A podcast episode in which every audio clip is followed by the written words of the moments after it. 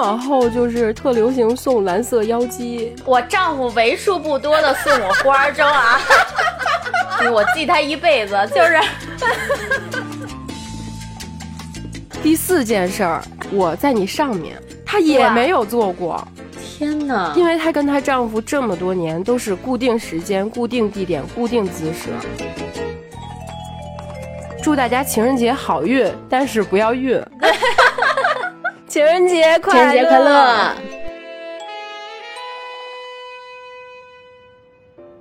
大家好，我们是倍儿美电台。大家好，我是为了录这期，现在下午就已经开始喝伏特加的瑶瑶。你喝伏特加呢？现在？那我这只能是小甜水啊。好了好了，大家好，我是曾经过情人节收到过礼物雨的李嘉欣，现在在家等雨来的老胡。大家好，你终于不愧是李嘉欣了，是吗？当年也也走起来过。大家好，我是没怎么过过情人节，但是说出来他们都想打我的洛洛。你这期又是这个调性吗？大家能听出来啊？因为我们这期播的时候，马上就到二月十四号了，又到了这个一年一度验孕纸热卖的节日了。请大家如果不想生孩子的话，还是提前做好防护，开开心心过情人节，千万不要过完情人节就过母亲节。好，听着好悲惨。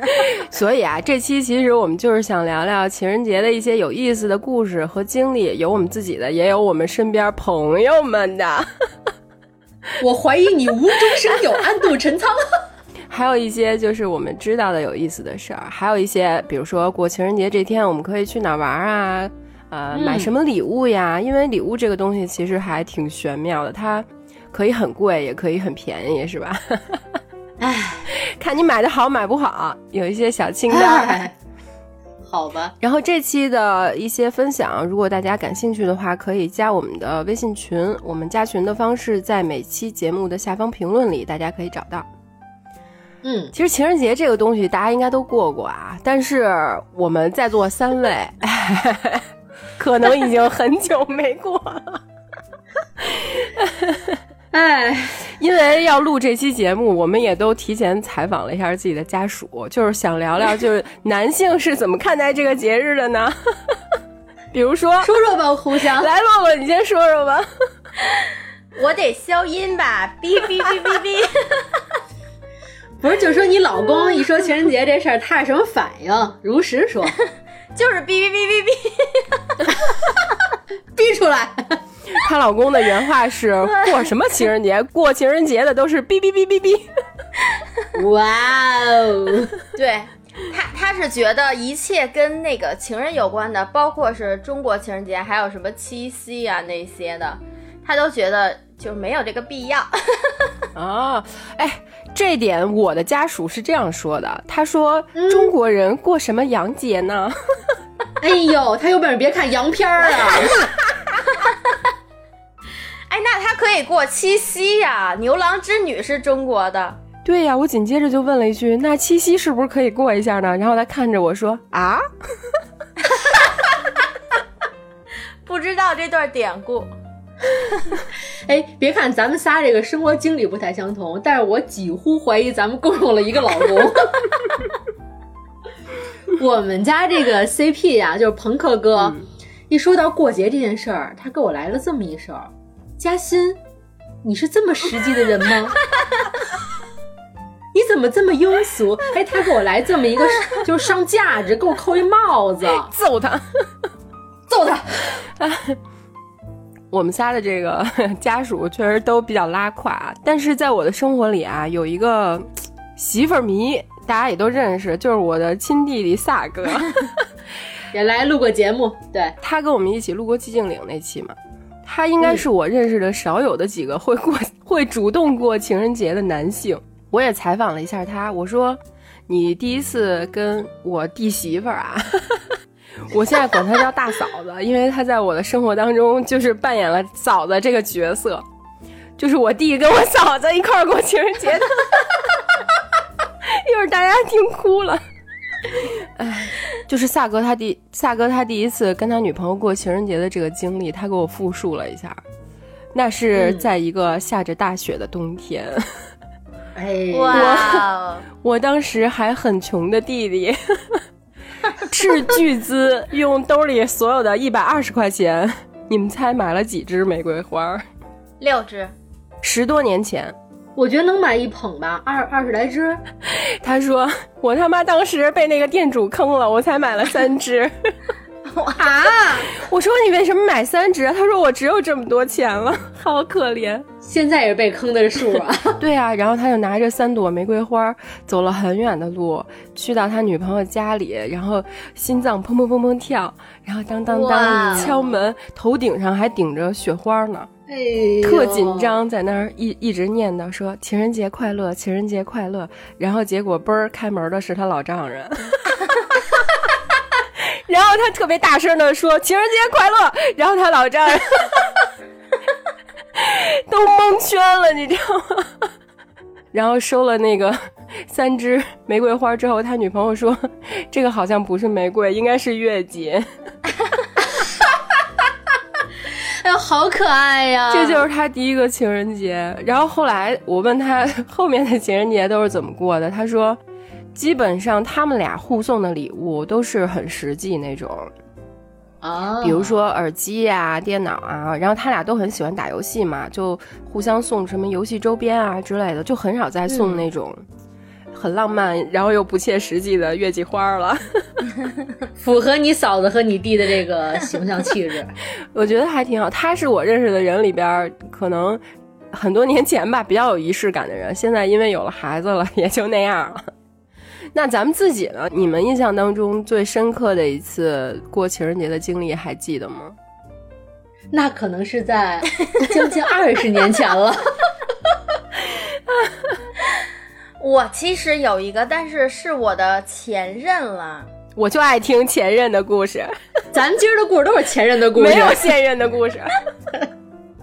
敞开的。我就是在过的为数不多的情人节里，然后有一个印象特别深刻的是，因为之前我们两个出去玩儿，然后呢看我看到一个特别可爱的一个玩具，就是一小兔子，就跟摆件那种似的。嗯，然后呢，他但是那个就他当时问那个店家，就是他有一点点瑕疵了，那然后店家说只有就最后一个了，后来他就说算了，别买了，然后就等于带着遗憾就走了。然后其实那那个时间已经是大概一月份了吧。然后我在情人节的时候就收到了一个礼物，就是他自己去给我做的，就是拿那个，对，就是自己烧的，然后自己画的，然后这么牛，小兔子。你是不是你是不是搞了一个艺术生啊？是不是？他其实也有点文艺，但是他不是那个美术艺术专业的，但是他就好喜欢这些东西。然后我觉得那个是让我特别感动的，而且他自己还有一个创新，就之前那个小兔子就是个摆件嘛，然后他还自己那个给他有一个小手出来了，然后小手上面还插了一个小棒棒糖，那个小棒棒糖就是一个小木棍儿，然后自己画的七彩的小棒棒糖，然后自己拿着那小兔子，特别可爱。哇，你感动了吗？感动了。我觉得在我人生中三十多年，就唯一一个让我觉得特别有新意的一个情人节，其他的其实就没什么了。我听着都很感动。结束。对啊，我觉得能自己亲手去做礼物，这种就不管他做什么，哪怕他手就是亲手给你写一封信，认认真真的写。也是一个挺珍贵的礼物，但是很多人其实现在都不喜欢了，因为我在那个自媒体上看过很多，就是男朋友送了我这个东西，我要不要跟他分手？其实那个东西基本上都是自己做的那种，就看起来不值钱嘛。嗯嗯，但是我我还挺喜欢的。他们有可能是变相的秀恩爱，我跟你说，他有可能觉得，确实有可能，对。有可能，但也有可能是时代不一样，他们就现在小孩看不起，就是评价的这个这个机制不太一样。我觉得我小时候还会挺感动的，要因为我我看有一次有一个博主，她收到男朋友送她的就是现在有一个那个特别火的化妆品品牌，它那个大礼盒其实差不多也一千块钱呢，但是她就觉得收到这个礼物，觉得男朋友对她不足够重视，然后就吵了一架。为什么呀？就她觉得这个礼物跟他不匹配，没走心，就一千块钱就不够贵的意思，还是就是觉得跟他不匹配，就是我不会用这个牌子的化妆品，因为它是个就是国产品牌。哦，好吧。哎，他们的点也是挺奇怪的。年轻人现在太难爱了。那曾经收到过礼物语的胡总呢？噔噔噔噔，举手。我觉得就是不是说礼物语是开玩笑啊，但是确实收到过，就是就是挺用心的这种这个小礼物。但是我印象最深刻的，其实不是我最喜欢的礼物，是我就是第一次过情人节的。那次收到的礼物，我记得当时是那个就刚上大学的时候，呃，跟一个男孩摆给他起个代号吧，叫小雨吧。嗯啊，当时是刚好没多长时间，正好赶上情人节，不像现在小孩 绝对不在情人节附近谈恋爱，就是怕付出成本。二月十三号先分手，二月十五号再和好。身边真有那样事儿的。对我们就是在那个就是那个附近，就是刚刚就算算确认谈恋爱的那个状态。然后就说是要过这个节，而且是男孩儿就是提议的，说我们怎么怎么着，先去王府井那边有一教堂，然后晚上有灯光秀，哦，我知道，然后还对，然后咱还可以去吃那边有一个那个小自助餐，然后怎么怎么着，还能逛会儿街，就是他安排的就是特别就是嗯用心那样的。当天我我记得是在那个王府井百货大楼门口说先集合，然后我先到的。其实我在家 收拾半天，我还以为我会迟到呢，各种的就是。以为自己化妆化的不错，然后头发呀什么的都打扮的还挺好的，在门口等半天，然后他迟到了，迟到，然后他就是左等右等，等了半天，然后他从我后边窜出来了，等于说是我是面向王府井大街，背对着这百货大楼，他从我身后窜出来了，然后啪捧我面前一个就是小那个礼物袋儿，哎，当时我心里揪，你知道吗？我说哎呀，就是这个心里就是哎一下那种特揪。然后我印象特深刻，他给我买了一个，就是当年有个品牌叫海盗船，你们知道吗？知道知道，买过买过买过。可是大学的时候真的还挺火的，对，它是一个卖银饰的牌子。对，然后他给我捧出一个小礼物袋，那礼物袋就是海盗船那个标志。然后他说：“哎，这个送给你。”他就是属于有点不太好意思，就比较腼腆的那种男生。我就属于叭叭叭一直说话那种人。然后他拿出来，他说：“你你你打开看看喜不喜欢？这要搁我现在，我就会有点压力，你知道吗？得装，我是得装，是我是喜欢是不喜欢？但当时那次我真的特期待，因为我没有就是过情人节，然后在情人节收到这这个情人节意义的礼物，我当时特别快的把它拆了，手脚特麻利，一点没迟疑。是个什么呀？”打开是一对耳环，就是海盗海盗船的一个银饰耳环，然后它上面有几个小坠是石榴石，就是紫色系的那种石榴石。其实当时我第一眼看到，感觉我我对这个耳环本身我不是很喜欢，因为就是他买这东西就特直男，直男审美当中以为就是女孩会喜欢的东西，就是特别复杂，特别就是又圈儿啊，又穗儿啊，又滴哩当啷的那种，就是很娘对我来说，你们懂吗？我觉得哎，这显然不适合我，你知道吗？但当时我真的发自内心特别高兴。哎，我拿着，我说哎，我我我还抬头说一句谢谢，真青涩。对我我真的发自内心特别高兴，拿着那耳环，然后因为那时候我就是短发嘛，但是那耳环特长，特隆重，因为他也是用心挑的嘛，那样的。然后我戴着那个耳环，跟我当天那一身儿，然后短发什么都特别不搭。但我叮叮当当戴着，哎，我觉得有时候还为了这个配合这耳环，就是有这个灵动的感觉，我还甩甩它，就感觉感觉它的存在感，心里特美。嗯，这是我印象最深刻的一个，就是所谓情人节礼物吧，还真是就是不是这特别喜欢这东西，但我特别。喜欢这个礼物，这个话是不是不通顺啊？那我问问你们俩，那个小兔子还有这耳环现在都在哪儿呢？扔了呀！哎，这 你知道我那兔子我的兔子其实一直想保留来了，后来我搬家，然后兔子耳朵被摔掉了一只，然后我就特别伤心，然后就把它搁小盒里埋了。埋了，哎呀，对，你知道那阵儿埋的时候，因为那个我的野蛮女友那阵儿很盛行，然后啊就是他他们俩不是在那个树底下埋东西嘛，嗯然后我那时候也是给他埋在一个树底下了，嗯然后现在也不知道去哪儿，现在可能都已经被挖走了，祭奠了我的爱情。你的耳环呢？因为当时应该也是那个住宿，也是刚上大学那会儿吧。后来可能是搬宿舍，后来搬家、毕业什么就找不着了。但当时我好像戴那耳环戴了很长很长一段时间，虽然我不知道，我知道不适合，因为他戴上就很开心，是吧？就我一看就快乐。其实我不喜欢那个款式，你那段时间颈椎已经特别好，滴了嘟噜，我那段时间就小就小拨浪鼓了，晃着脑袋。每天摇。我现在都能就是就是记得住，当时就是接到礼物就拆礼物的那种感觉，就是真的心里哎一下的那种感觉。是我我第一次收到情人节礼物也是那种心情，虽然不是什么就是特别了不得的那种礼物，但是收到的时候心里会忽悠一下。真的就是哎呦一下那样的。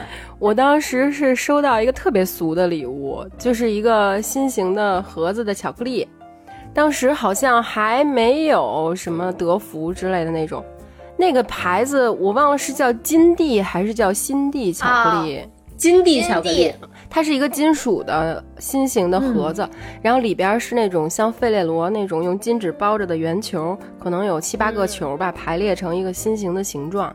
其实那巧克力巨难吃，我吃了一个，然后 然后剩下的我都没舍得吃，直到后来都把它就是放着，一直放着，放到都发霉了。巧克力发霉之后，它会变成那种白色的，就是嗯，就一直放着，然后最后我把其中一个那个糖纸，它是金金纸嘛，然后我给它铺开了，夹在一本书里，一直存着，现在应该还在，啊但我不记得在哪本书里啦。太浪漫了！你看，你看，但是我看到那张纸，我就我我我可能那个人我都很多年没联系了，但是还是会想起来挺开心的。对，但是我可能恋爱比较早吧，那会儿吧，大家都特别流行送各种新型的东西，比如说新型的巧克力啊，还有一种新型的、嗯。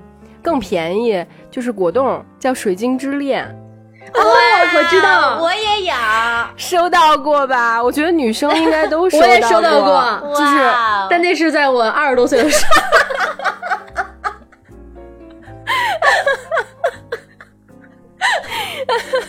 它是 Sorry，它是有那种粉色的，然后还有紫色的，特别漂亮。嗯，对，然后那个封面上好像是俩人在亲嘴儿之类的那种。两个亲嘴儿的小孩儿，卡通的，嗯，然后再往后就是特流行送蓝色妖姬，就是一种玫瑰花。哇塞！我跟它是我跟你说，我这口酒差点喷屏幕上。我有一个故事，你先说。你你就是蓝色妖姬，其实可能年轻人不知道，它是一种蓝色的玫瑰花，是现在不流行了吗？不流行了吧？它太丑了，我不相信，肯定还是会有的。它是就是染色的那种，不是本身就长成蓝色的。还有人会在它那个 金粉，对喷好多那种蓝色的金粉，不灵不灵的，可贵可贵了，一朵卖什么九对十九之类的。对，我跟你说，提到蓝色妖姬啊，我我丈夫为数不多的送我花儿中啊，就有这个品类。我跟你说，我记得印象，我告诉你，我记他一辈子，就是 你瞅瞅，这不是过过情人节吗？是不是？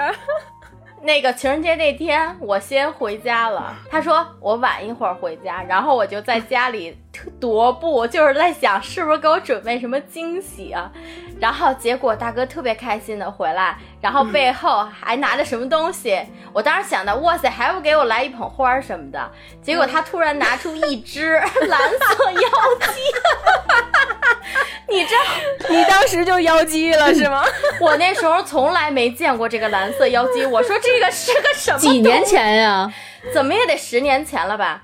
然后我说这个是个什么东西啊？然后他说他还特别轻描淡写，因为他就是觉得过节没意思的那种人嘛。他居然给我买了个花儿，然后他就特别轻描淡写说：“哎，给你。”然后我说：“这是什么东西？”他说：“这是我，这是我从健身房出来，有一个老太太，然后我看她挺可怜的，然后他就卖卖卖这个花儿，然后五十块钱一朵。然后我是人生中第一次见。”第一次见这个蓝色妖姬啊，然后我说 你是你是不是被骗了？我，因为你知道那个蓝色妖姬它就是蓝色的玫瑰，然后外面还有好多好多的金粉，特别特别的难看，真的。确实，而且还卖到五十块钱，然后我我都惊讶了，你知道吗？然后后来他说。真的假的？他说那个人家说了，这个就是一种花儿，然后说这个，我我为此啊，就是还百度了一下，就是特意查了一下这个蓝色妖姬，然后我说哦，好像是一种人工花儿，就是从那那天开始我才知道有这么一种花儿，但是他的心是好的，他毕竟是觉得那老太太很可怜嘛，对吧？对对。可以谅解，不是为了给我买花，而是觉得老太太有点可怜而已，一举两得嘛，很好啊，挺好的，哈不要期待直男送什么特别喜欢的礼物。但是你说说到那个那个果冻，我为什么说说是我二十多岁时候收到？就是你们小咱小时候收到不足为奇，你知道吗？我就觉得有的时候咱们聊这个情人节送这个礼物，他不在乎贵贱，其实一个是当时两个人的心情和状态，一个人一个是，嗯，就是你对这个人的感受吧。这个人如果就是你特别特别就喜欢他，或者说你自己也觉得就是特别期待这件事儿，我觉得送什么都特别好。对，因为你瞧，我刚刚说到果冻，当时。我二十多岁了，当时我就是有一个就是没有好，就是没有好的那个阶段啊，就是属于暧昧阶段的一个就是对象。他那时候上班，我们都是刚上班，我我上班是就是一直在北京，他上班是经常出差的一状态。然后他有一天就是我们提前约好他那个出差回来，咱们我们见个面吃个饭，然后就如约当天晚上就就到这吃饭这些地儿就见面了。然后他就是正常吃饭，吃吃饭，他忽然从兜里 掏出一个。水晶之恋，水晶之恋。其实他当时拿出来这水晶之恋的时候，我我有点懵，我还以为他他自己就是想吃口甜的，要 要自己吃呢。然后我没多想，他掏出来之后，他说：“嗯，给你们，这个。”我说：“我说啊，是没有包装吗？没有，其实有种小宠溺那种感觉，把你当小女孩那种感觉。”我不知道他怎么想法，当时我挺懵的。不是，但是二十多了，真的有点过了感觉。你听我说，他掏这水晶之恋，就是说说给我给我。他说我在飞机上吃了一个，然后另外一个我没吃，我想让你尝尝这个味儿，我好像没吃过，我觉得特别好吃。就是他出差回京的路上，就飞机上给那小零食，他可他吃了一个，然后他留了一个，就觉得这个味儿挺好，他想让我尝尝那样的。然后我回去，当时咱们当时谈恋爱不都是吗？比如见完面或者你发个短信，都爱跟姐妹说，就分析什么的那种。回去跟我闺蜜说了，我说哎，我说他太有心了，他给我带一果冻，我还是还是 水晶之恋。我我姐们那儿说说啊，是你什么水晶之恋？老胡，你是不是被下降到了？不是他没听懂我什么意思，他说水晶之恋什么？我说就是那个咱小时候吃那果冻，桃心型的水晶之恋。我说你没吃过吗？我姐们看着我就就就懵了，说 嘉欣你是不是被下毒了什么的那种的？我当时就特别兴奋，说你说你说他多有心，还给我带一果冻。然后我姐妹说你听得见自己说什么吗？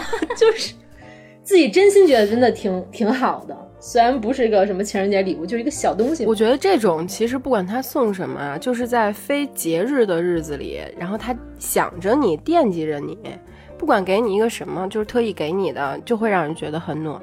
那我这块有个注明行吗？什么注明啊？那个 CP，CP，CP，恒 哥哥，Q 一下。那个，我最近现在不爱吃水晶之恋了，你可别买一斤。我知道你好比较。他最近喜欢一克拉以上的钻石啊。祖母绿，这是真的。你知道，因因为我之前去我表妹家玩，她老公其实看起来是一个特别木讷的人。但是我那次去她家的时候，她老公下班回来拿了一束像小野花那种花，然后就说我路过花店看到这束花挺漂亮的，跟别的花不太一样，我就把它买来送给你。我当时巨感动，然后我妹就觉得就是很正常一件事，因为她老公老干这件事儿。啊，这个还真的挺浪漫的，也是我的点呢。那我之前也有一个，就是我老公。哎，你说你是不是？这好胜心起来了，是不是？我我被激起了回忆。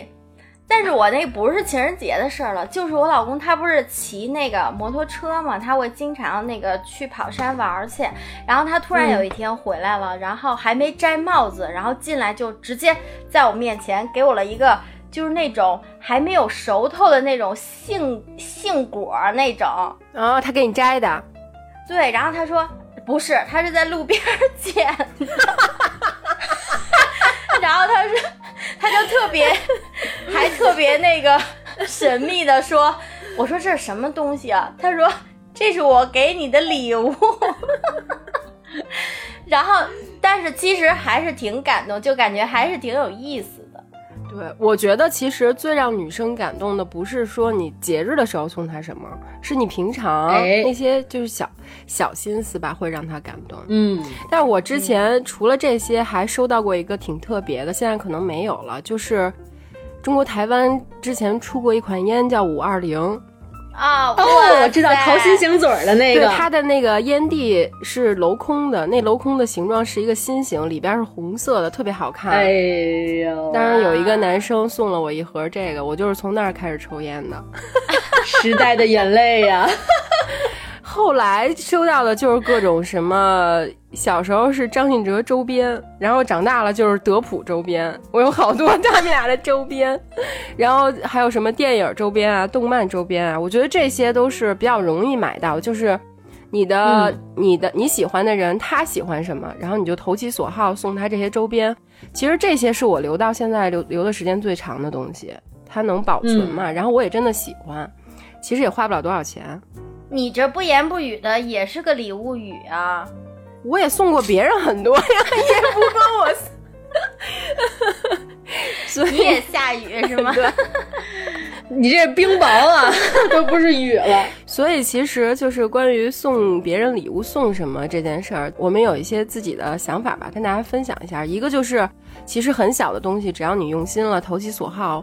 或者哪怕不是过节的时候送他，也会有意想不到的效果。还有就是一些比较特别的礼物，啊，我们三个都有一些清单可以分享给大家。比如说老胡最近想要的礼物就是一克拉以上的钻石，我最近想要的就是一克拉以上的祖母绿。洛洛是一克拉以上的男人吗？嗯，对，一克拉的弟弟。哎，你有奇遇啊，有歧义。但是我除了这些最想要之外，其实我 后来慢慢长大了，发现吧，虽然我是一个学艺术的，我自己也挺感性的，但是我发现我很能 get 到理工男的那种浪漫，就是他们有的时候送的，就是想的那些方式方法，还有送的礼物，都让我特别喜欢。我可以分享给大家几个例子啊，嗯嗯。就是过往的这个收到不是不是是，比如说一些剧里啊，或者一些故事里的，大家就是可以开一下脑洞，就是启发一下大家的思路。如果你的男朋友或者女朋友有相关的这些经历，我觉得可以试试也不错，或者当一个故事听也不错吧。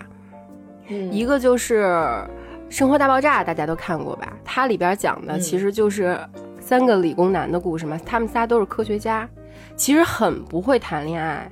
尤其是谢耳朵，他就是一个 外星人，愣逼。他对他不仅就是理工男，他还情商负数。但是后来他也谈恋爱嘛，他女朋友不是艾米嘛？其实他送过艾米的礼物都让我特别特别喜欢，特别惊讶。比如说有一次他跟艾米吵架了，他不知道送一个什么礼物去道歉，然后就去珠宝店了。因为他不是有一个朋友叫 Penny 吗？Penny 是一个就是情商特别高的女生嘛，他们两个就一起去珠宝店了。那珠宝店老板特逗，他说我这辈子就指着男生道歉活着呢。然后就不知道买什么，Penny 就说那我们就买一个钻石吧，女生都喜欢钻石。然后谢耳朵说啊，钻石不就是分子排列更整齐的碳元素吗？然后就特别不屑，结果最后也没有演他是不是买了钻石，他们就回家了。嗯，到家之后，他就跟艾米说一些道歉的话，但是艾米还是很生气。结果他就把他大杀器拿出来了，他从珠宝店给艾米买了一个钻石皇冠。哇 啊，耳朵！然后艾米当时就不行了，直接抱着谢耳朵就开始啃。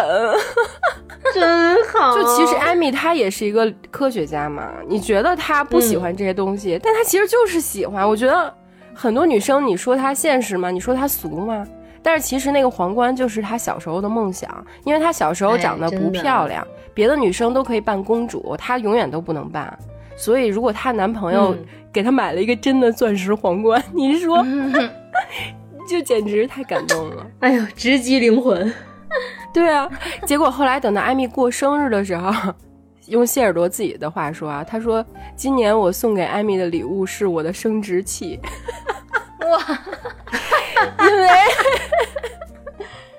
因为他俩一直都没有啪啪过，就是谈恋爱很长时间了。谢耳朵是一个有点洁癖的人嘛，他不太喜欢跟任何人有特别亲密的接触，但是他们俩的感情发展到那个阶段之后。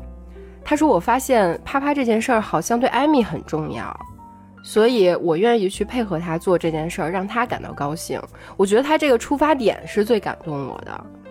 然后他俩就圆房。你是点谁呢吗？苏瑶，苏瑶，你是点谁呢吗？我要没听错。说者无心啊，听者有没有意就看听者的了。好嘞，听者们。”然后他俩啪啪那段也特别逗，艾米巨紧张都不行了，但是但但是谢耳朵特别放松，然后就他俩就波波，然后就黑屏了，黑屏之后出了一行字幕是几个小时以后，哇哇哦！然后谢耳朵光着膀子躺在床上微笑的看着艾米，艾米那头发都已经炸了。然后谢耳朵说：“嗯，我觉得这个感觉比我想象的要好，还不错哟。”好可爱呀！但是谢耳朵送艾米的我最喜欢的礼物是，有一次很不经意之间，他去做那个脑电波图像，然后他回来的时候送了艾米一个。艾米说：“这什么玩意儿？”因为艾米她是一个神经科学家，她是研究什么大脑的那种。嗯。然后谢耳朵说。这张是我的大脑功能性核磁共振图像。他说：“你看，我的大脑眼窝前置皮层这块是亮起来的，因为我拍这张图片的时候正在想你。”哇！你说他是傻子吗？他不是，我当时都感动的不行了。你是代入了，我觉得这是我见过最浪漫的礼物。然后他们两个后来结婚的时候，那个邀请函也是艾米他们俩一起接吻的时候的一个脑成像图片，就是两个前面都是亮的。佩妮收到的时候，她脸都绿了，因为她不是那一挂的人嘛。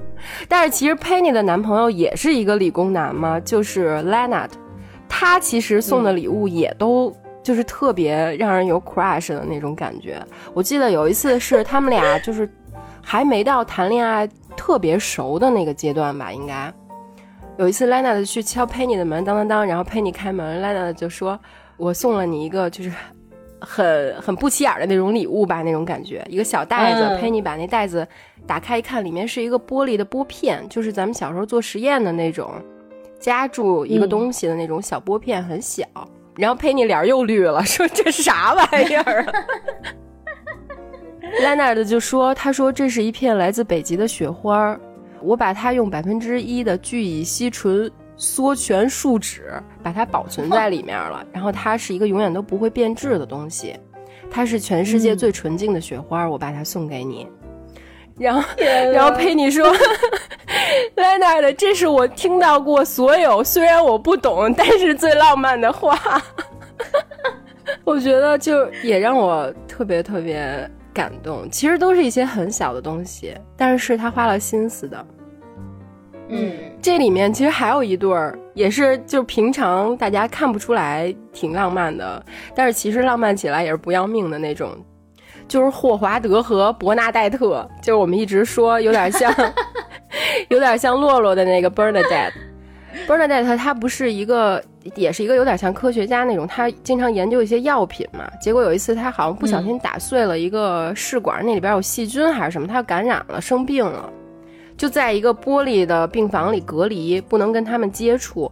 但是碰巧又是他跟霍华德第一次过纪念日，结果霍华德就干了一件什么事儿呢？他抱着一一架电子琴，巨大，然后带着所有的人。呃，就是剧里的他这些好朋友一起到病房来，站在那个巨大的玻璃窗前面，给 Bernadette 唱了一首他自己写的歌，来度过他们第一次的这个纪念日。那首歌写的特别特别好，歌词大概写的是：Bernadette，如果我没有遇到你，我的生活会是多灰暗呀！就像蜡烛没有烛芯儿，就像汉堡没有芝士片儿。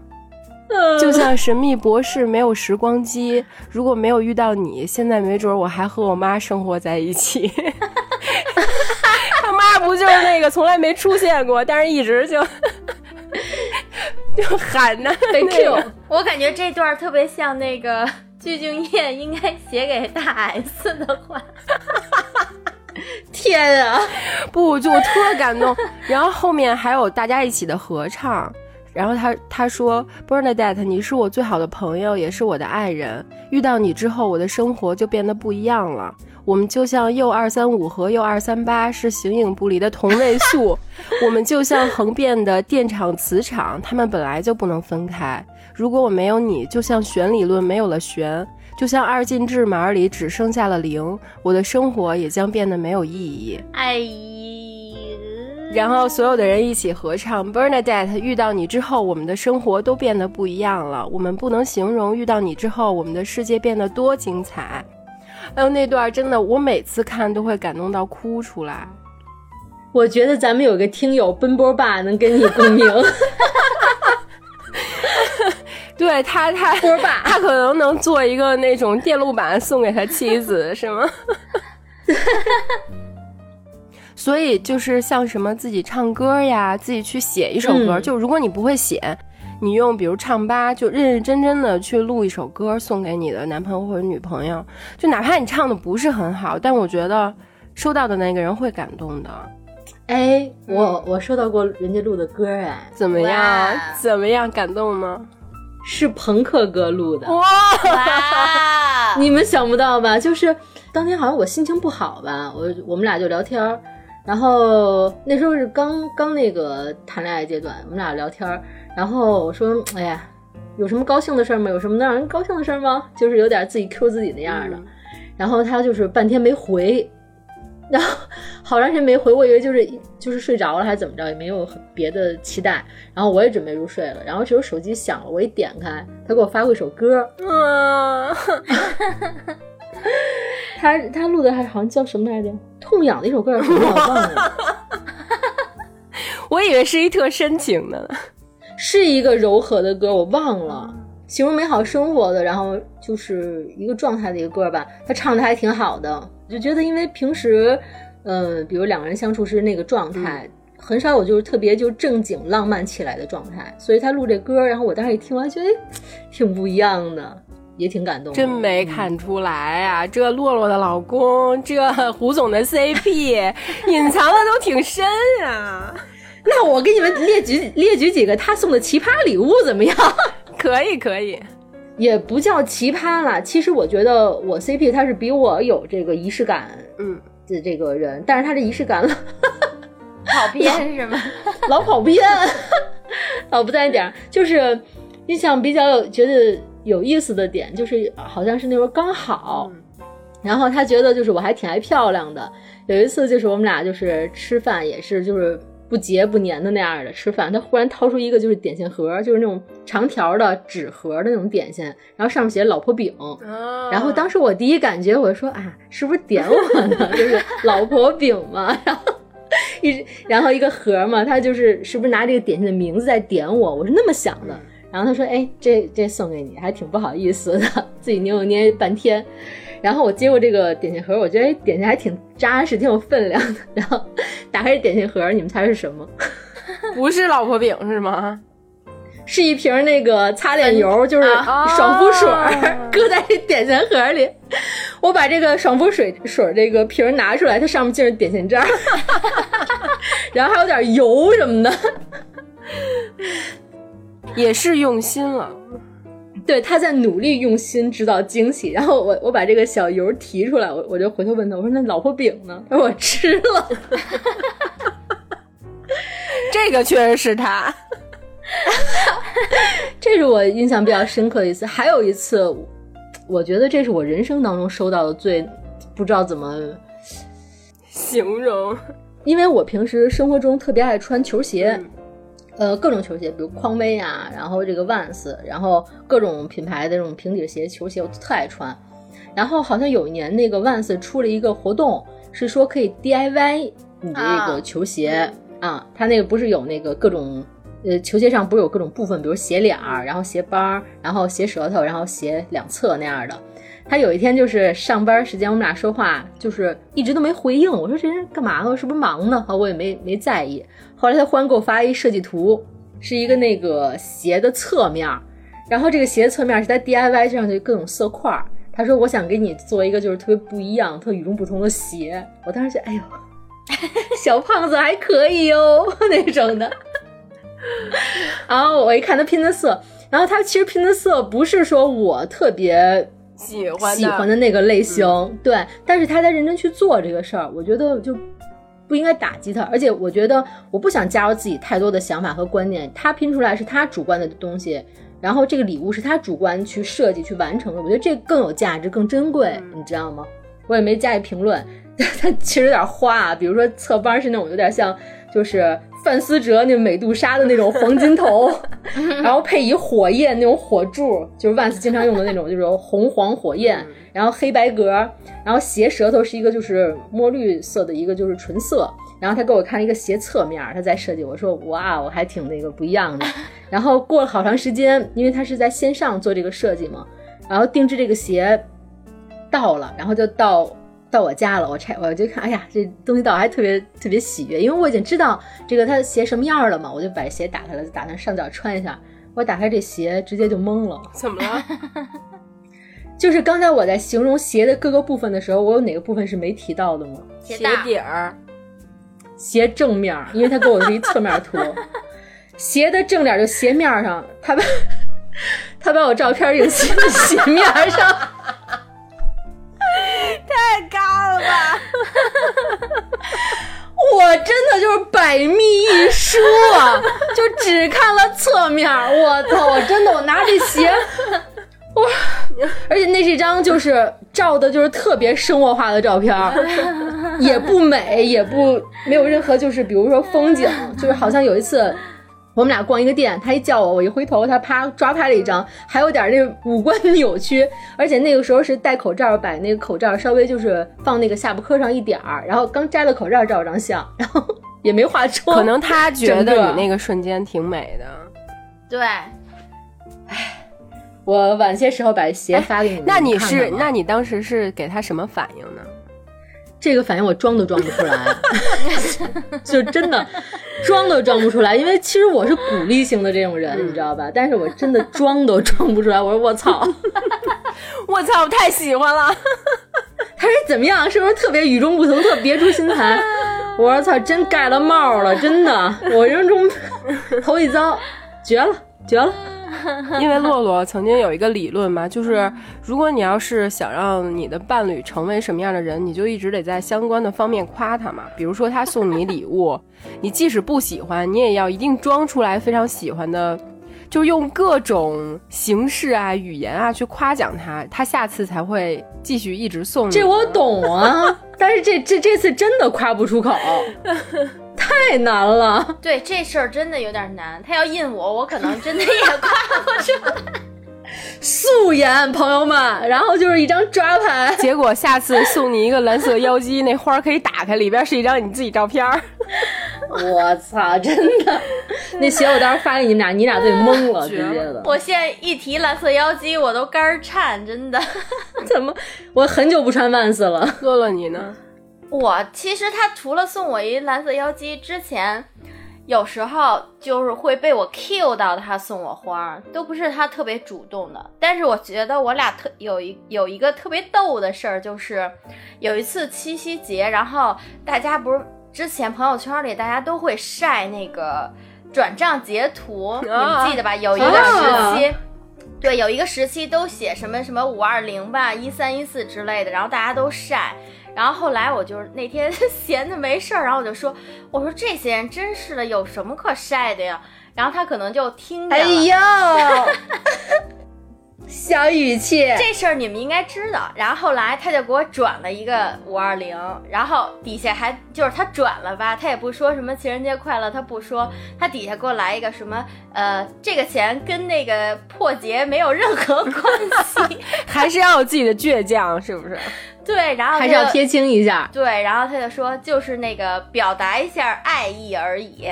然后后来我吧，就给他发了一个，我当时有一个小表情，然后那个表情上写着我想要一朵花花。然后呢，我给他，我给他发了一个这个表情，结果大哥给我回了一个同样的也也是一个表情，然后那上面写着别给我来这一套了。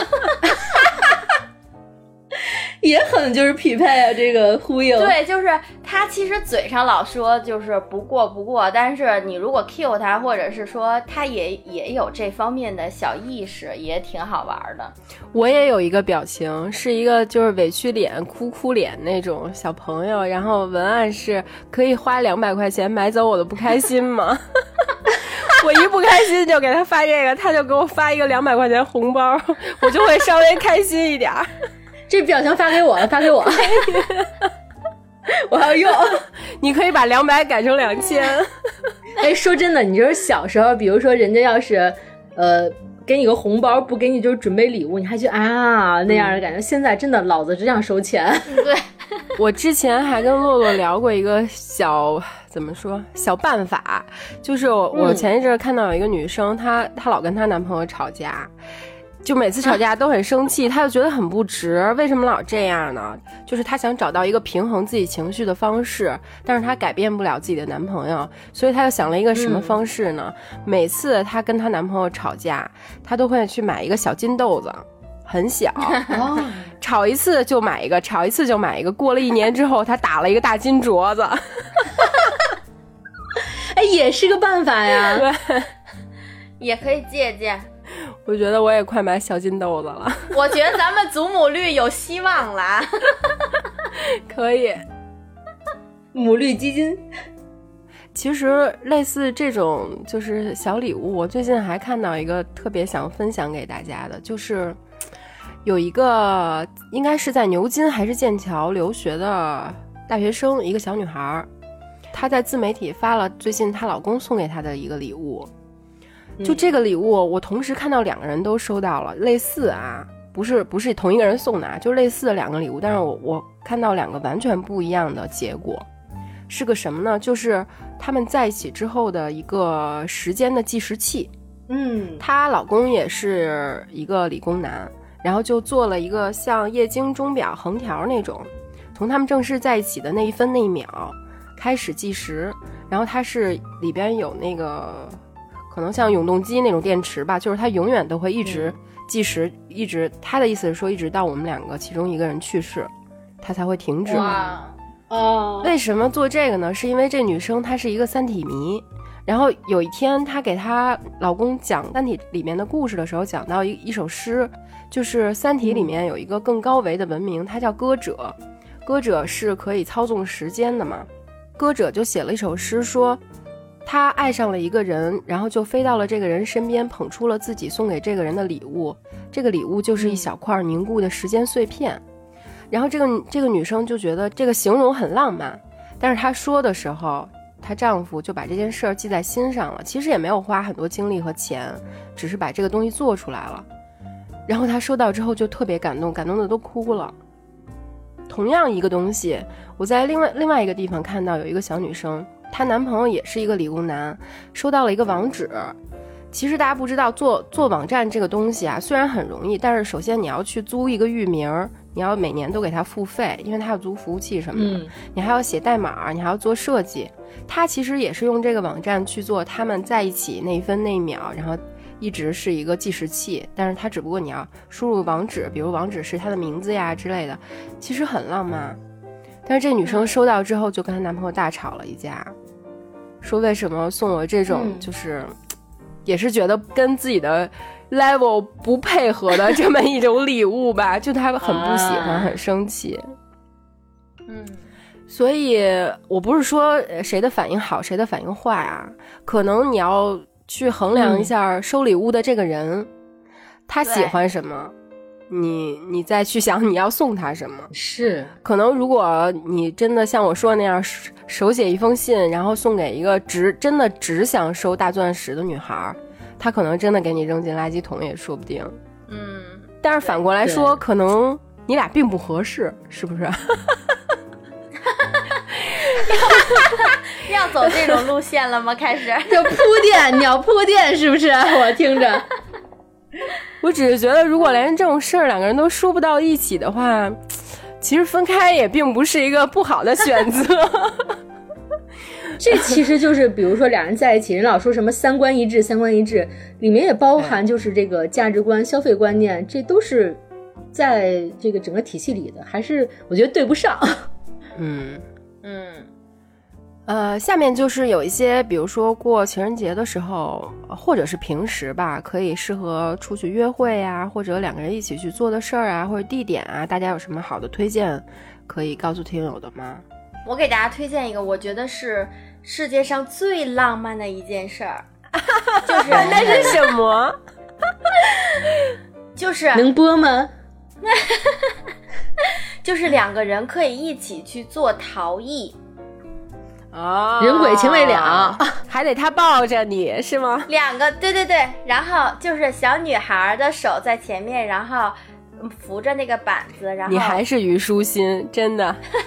然后后面 后面的男男生，然后把他那个宽厚的那个手手臂，然后挽着你，然后两个人要是一个大肚子怎哎么办呀？吸一吸气嘛，都什么时候了？可以，我觉得这个是我认为特别浪漫的一件事儿，我觉得大家可以去尝试一下。我觉得女孩，我还真没试过。对我觉得女孩，那你马上就要，试一下，苏娥，我期待你的反应。我想，我想试点别的。你就想不想不想下床是吧？我想把那个陶泥抹自己身上，行吗？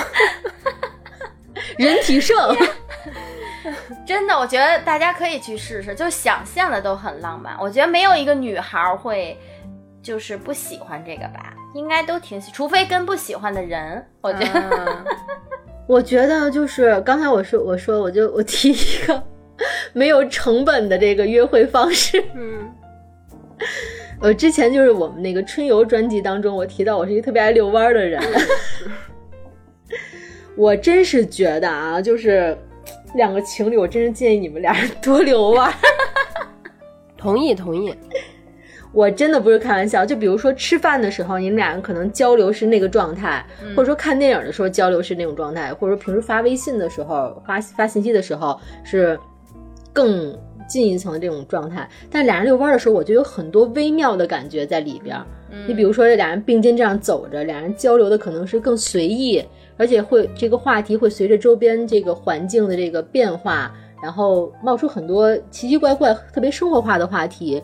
就是非正式的这种沟通环境，我觉得俩人的关系会更近。嗯嗯，我还挺喜欢，就是两个人，比如说，呃，吃完饭去遛遛弯儿，然后一边遛弯儿一边聊聊天儿，这样挺放松的这种氛围的。另外就是我觉得礼物方面怎么说呢，就是有实体嘛，也有虚体。比如说，嗯，就是送对方一个就是简短的旅行，不管他就是是不是一个特别远的地儿，或者说一个特别普通的地儿，俩人比如说。就一日游都行，嗯我觉得一个一个喜欢的出行，比如一块儿去看一下日出，嗯一块儿去哪个就是比如说空无人烟的地方去做一个露营什么的，我觉得都挺好的。这种礼物，我觉得我是也会挺喜欢的。嗯，嗯，对，其实不管送什么，主要是有这个仪式感，我觉得就好。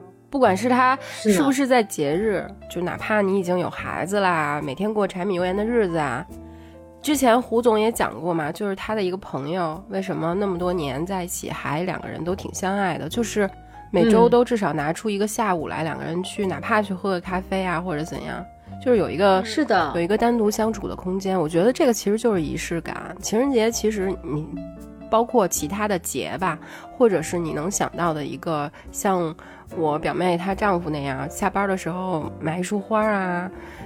它就是一个小小的仪式感，尤其是女生吧，我觉得很吃这一套。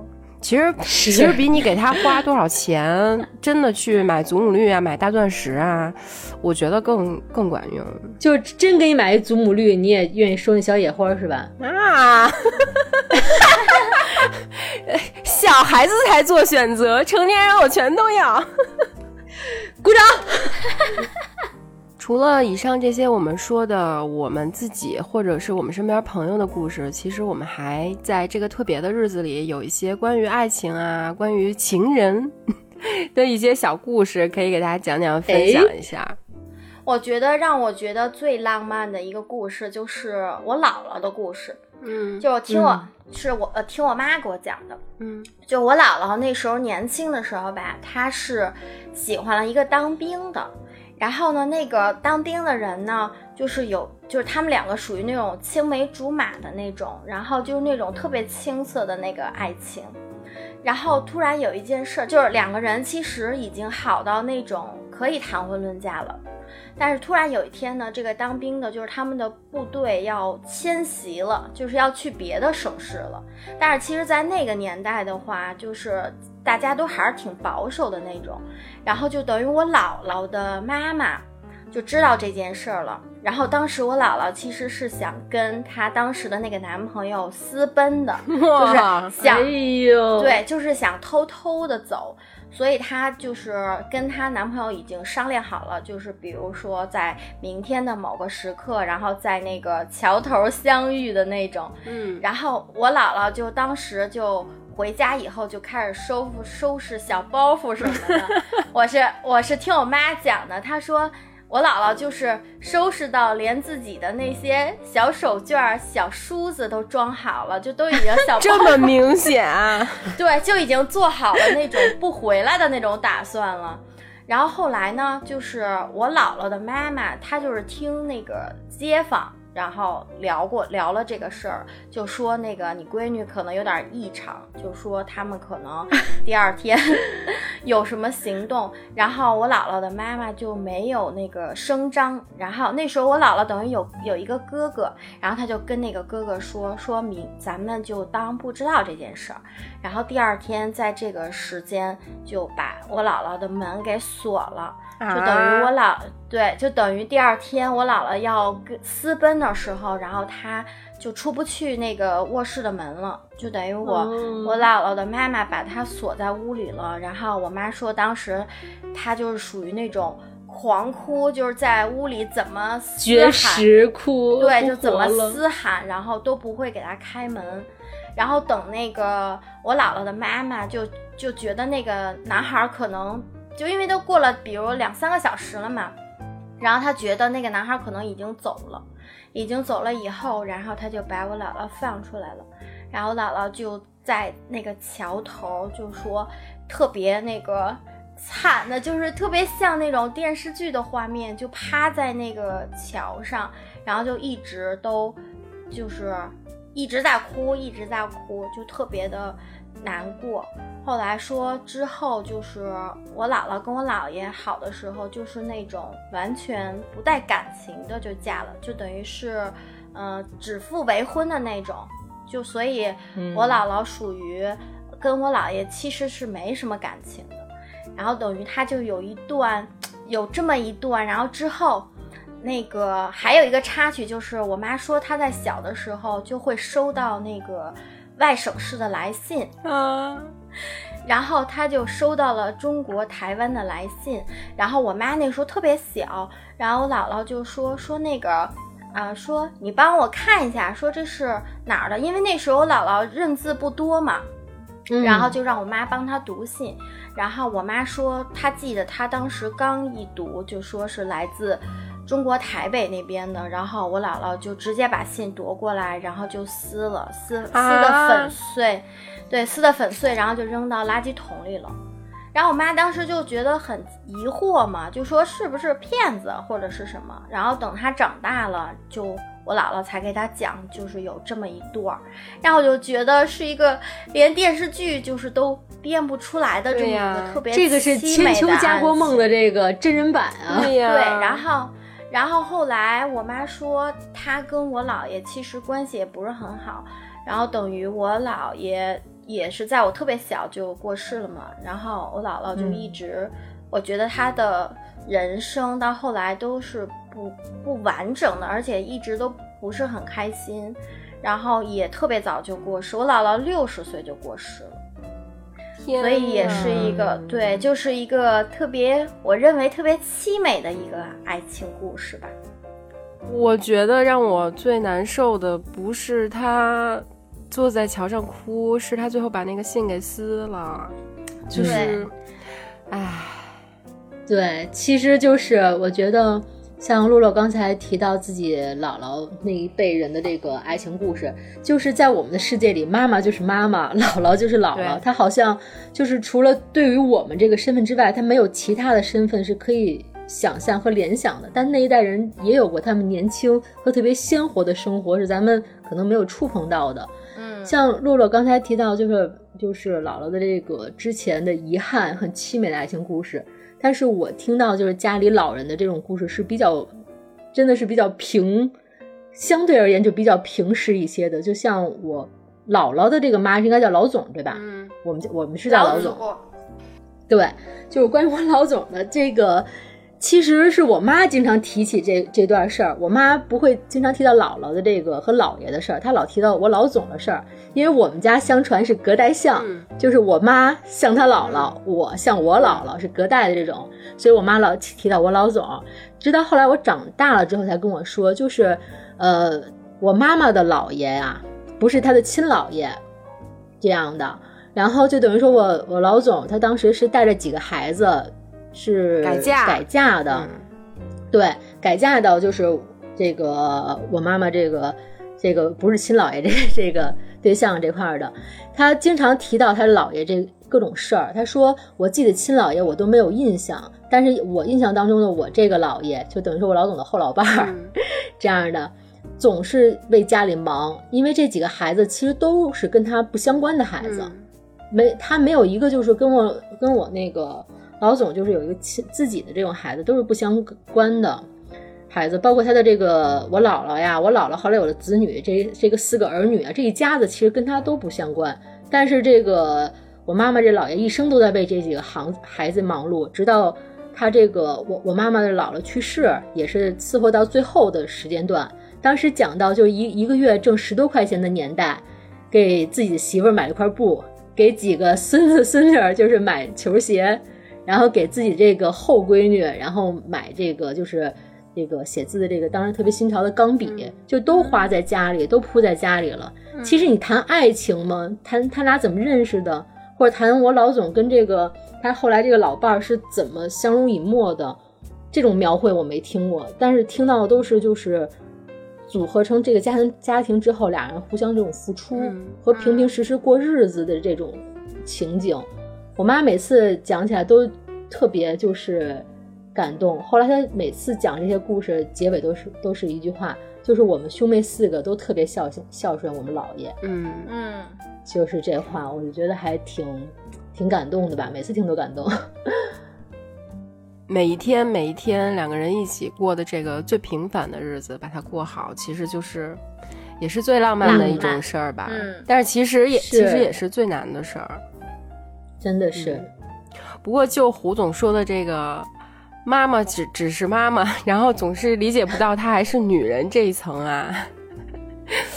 因为刚才我们讲的都是，比如有些凄美呀，或者是挺平实的故事。我给大家讲一个，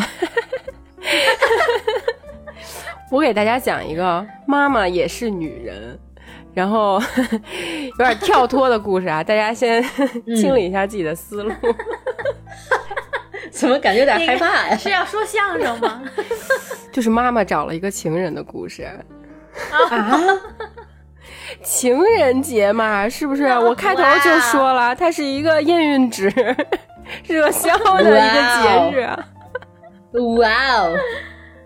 我们下面讲的这个故事呢，它的女女主角我们就叫她五十姐吧，因为她已经五十岁了。她这一辈子啊都很本分，就是好妈妈、好媳妇儿。小时候好好考大学，大了好好工作，好好结婚，好好生孩子，就是按照别人给他规划的那个人生去过的。结果等到他大概五十岁的时候，其实工作也不会有什么特别大的上升空间了。你也不会用就是特别大的精力去做这件事儿了嘛？他就快退休了都。然后孩子呢，其实你忙了一辈子，也都长大了，都离开自己了，有自己的生活了。结果她前两年呢，老公也死了，就变成了自己一个人生活。她就开始思考自己以前五十多年的这一辈子吧，觉得可能过得怎么说很有束缚感，很有压力。觉得是不是以后可以有一些不一样的尝试？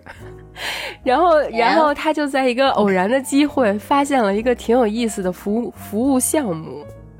这个项目是什么呢？就是收费的情人。你你怎么那么嗨呀？就是只要你想干的这件事儿啊，不涉及到生命危险这个问题，他就可以陪你去做。你只要提出要求。他就尽量满足你，此话当真吗？就，而且他收费也不是特别贵啊，他不是按照事件来收费的，他是按照时间来收费的，一小时多少钱？哦，这还挺，当然也不便宜啊。人美名其曰管这个叫心理咨询，嗯，但是其实呢，真的你提什么要求，他都可以跟你一起做。我有些心事。想咨询咨询，然后提供服务的这个人呢，我们就叫他二十哥吧，因为他二十出头才刚。哇哇！这个故事就是五十姐和二十哥的一个故事。喜欢 五十姐这个时候发现了这个服务项目，她就鼓起了生平最大的勇气联系了二十哥，然后跟二十哥的第一次见面就约在一个酒店里。然后他就一直在这个酒店里很忐忑、很紧张。结果摁门铃，他一开门，是一个又高又大、八块腹肌、大眼睛忽闪忽闪，还有小自来卷的二十出头的一个大学生。哇哦！他不是那种二溜子那种啊，或者说长得挺帅的，但是看着特别痞那种，就是真的，你一看他就是一个大学生那种气质。但是反而啊，这样五十姐更紧张了。她本来就紧张，她一看见这样一个大学生，她就更紧张了，甚至还产生了一点自卑的心理。所以两个人就是开场挺尴尬的。可是人这个二十哥是一个专业人员，是不是？他很有 有角色，对他很有自己的一套。他就说：“那要不然咱们两个坐下来喝喝点酒，聊聊天儿。”然后他就慢慢的让这个五十姐放松下来，跟五十姐，呃，聊聊什么日常啊。五十姐就开始慢慢的说起来，说其实她平常的工作是去做，是做一个老师，就是很为人师表的那种。所以她平时什么事儿都是按照规矩来做，包括她跟丈夫过性生活的时候，也都有固定的时间、固定的地点，甚至固定的姿势。我天，很多很多年一直都是这样，而且他基本上都是在配合，甚至还要假装达到了高潮，经常是啊，因为他觉得这个是一个好妻子的职责，他必须这样去做。但其实他并没有享受那个过程嘛。可是现在不是二十二十哥坐在他的面前吗？然后他就希望二十哥能配合他，两个人一起去过一些不一样的生活。你怎么越聊越嗨呀？但是其实你去想啊，她是一个就很循规蹈矩的五十姐。虽然二十哥很有魅力，可是她真的坐在酒店的床上跟一个陌生的第一次见的男人，就算她丈夫已经死了，但是她的所有的认知、她的观念，在这个时候都起来攻击她了，就让她觉得，哎，我不，我我不能就是继续下一步了，我不能往下。一错再错，他觉得如果他跟二十哥真的发生什么了，就是背叛了他的这么多年的婚姻，也背叛了他自己过的生活。就这个时候，他突然脑子里矛盾起来了。哎呀，然后二十哥就是专业素养嘛，就又开始特别特别温柔的鼓励他呀，然后轻轻的摸他呀，然后跟他跳跳舞呀，听听歌呀，就是所有的一切都是为了让他放松。最后，他就鼓起勇气去浴室里换了一个特别漂亮的蕾丝花边的睡裙。可是他出浴室的时候，因为他已经五十岁了嘛。他看到镜子里的那个自己，脸都是耷拉下来的，然后皮肤都有点皱了，因为蕾丝睡裙就是露的很多嘛。他就又给蕾丝睡裙披了一个睡袍、外套那种，走出来了，特别拘谨。等他出来，二十哥看他的第一眼，就是你能看出来二十哥是欣赏他的那种眼神儿。二十哥跟他说，就是女人上了年纪之后，也有自己独特的魅力。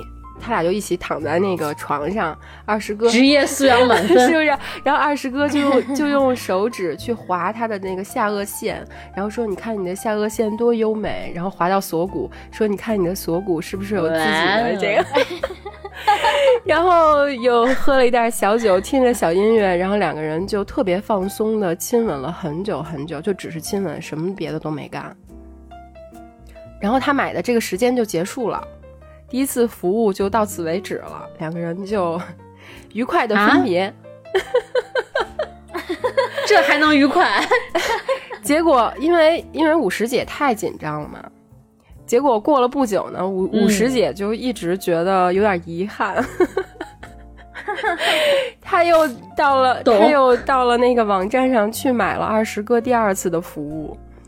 第二次两个人再见面的时候，还是在酒店里，但是就放松很多了。五十姐也是有备而来，她就直接跟二十哥说：“我这次列了一个清单儿，这个清单是我想跟你一起做的事儿。这个清单啊，我给大家读一下啊。其实没有几件事儿，五六件事儿吧。这个清单上面的事儿都是五十姐五十多年来从来没有做过的事情。”嗯，他是面对面跟二十哥说的啊。他说：“二十哥，我这清单里面第一件事儿就是你给我交。这个压抑的真的是不是一般的呀。第二件事儿就是我给你交。哇，五十年没没有经历。对啊，以上两件事他都没有做过。第三件事就是我们俩六九，他也没有做过。哦，第四件事儿 是五十姐说我在你上面，她也没有做过。天哪！因为她之前说过，她跟她丈夫这么多年都是固定时间、固定地点、固定姿势，就她这一辈子啊，真的很压抑。然后二十哥 就说：“哎，俩人都不容易。” 然后二十哥听着就说：“倒是没有问题，但是我想知道你这个清单上的东西是我们在接下来一个小时里都要完成的吗？” 然后五十姐说：“那倒也不必，分开次来完成也行。”后面就是他们两个怎么去商量着完成清单上的这些内容，然后又发生了很多很多，就是小插曲和小故事。这是一个电影，我觉得挺有意思的。情人节的时候可以自己看一看啊。我好像知道是哪个。对，最好不要跟你的另一半一起看，自己看看挺好的。这个电影的名字叫《祝你好运》，里奥格兰德。哦，你好像推荐给我们过。对，我觉得它是，嗯，情人的一种吧，是真正意义上的情人，可能挺适合在情人节这个日子去看的一个电影。不是，我觉得咱可以组织一个集体观影，抛家弃子集体观影。因为情人节这个日子吧，其实看电影是一个最容易的选择，就是不管是你跟你喜欢的人去看，还是你没有另一半，你自己在家看嘛，它都是一个度过这一天的一个很好的方式。所以大家如果有什么情人节适合看的电影，也可以在群里跟我们交流一下，聊一聊。呃，我们的加群方式就在节目的下方的评论里，大家可以加群跟我们一起说一说。那这期你们俩还有什么想说的吗？很遗憾呀，感觉。那就用这个电影的名字来结束这一期吧，《祝大家好运，祝大家好运，祝大家情人节好运，但是不要孕，好吧？对，情人节快次见乐，拜拜，情人节快乐。拜拜拜拜。 If I didn't have you, life would be blue. I'd be Doctor Who without the TARDIS. Is it me or does she not look so good? A candle without a wick, a Watson without a crick. I'd be one of my outfits without a dicky. I'd be cheese without the Mac, jobs without the Wozniak. I'd be solving exponential equations that use basis not found on your calculator, making much harder to crack. I'd be an atom without a bomb, a dot without the com, and I'd probably still live with my mom. And he probably still live with his mom. Ever since I met you, you turned my world around. You supported all my dreams and all my hopes. You're like uranium 235 and I'm uranium 238. Almost inseparable isotopes. I couldn't have imagined how good my life would get from the moment that I met you, Bernadette. If I didn't have you, life would be dreary. I'd be string theory without any string. I'd be binary code without a one, a cathode ray tube without an electron gun. I'd be Firefly buffing Avengers without Joss Whedon. I'd speak a lot more Klingon, Kaluknecht Cockjudge Vom.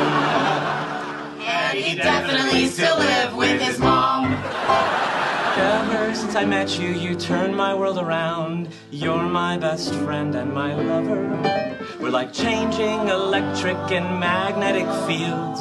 You can't have one without the other. I couldn't have imagined how good my life would get from the moment that I met you, Bernadette. Could